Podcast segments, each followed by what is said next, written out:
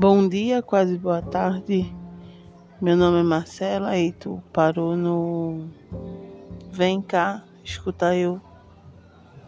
É...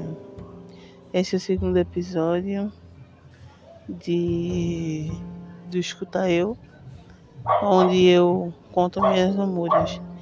Não existe um estúdio, um microfone especializado, é só um fone de ouvido e eu na janela do meu quarto.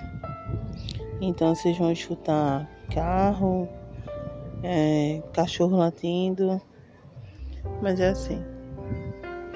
É, eu venho cansada por não ter o controle real da minha vida. A analista ela me disse que eu preciso tomar as rédeas da vida, mas como se eu sou rodeada de pessoas que me amam e que tomam conta de mim de verdade. Às vezes é bom, às vezes é ruim.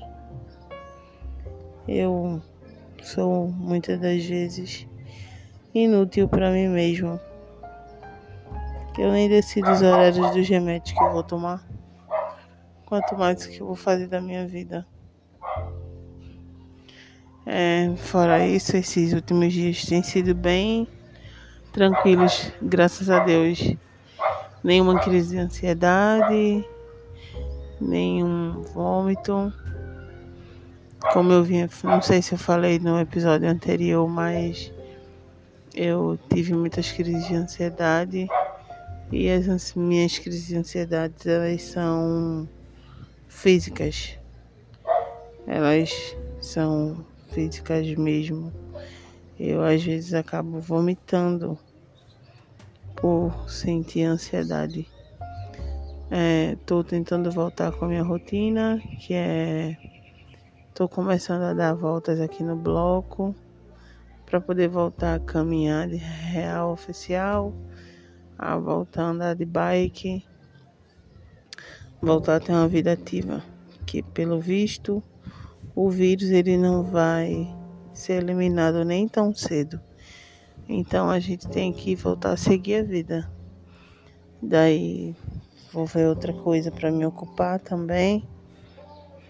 Por enquanto, até esse podcast ele é para desabafar e para passar o tempo. Tanto que eu nem divulgo. Se você veio parar aqui, foi por pura sorte, porque eu nunca divulguei esse link e nem tem interesse.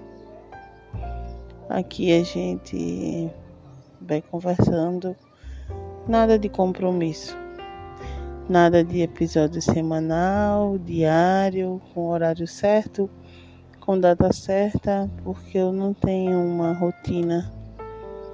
É rotina para mim é difícil quando você é uma pessoa com doença crônica, a rotina ela vem em último plano.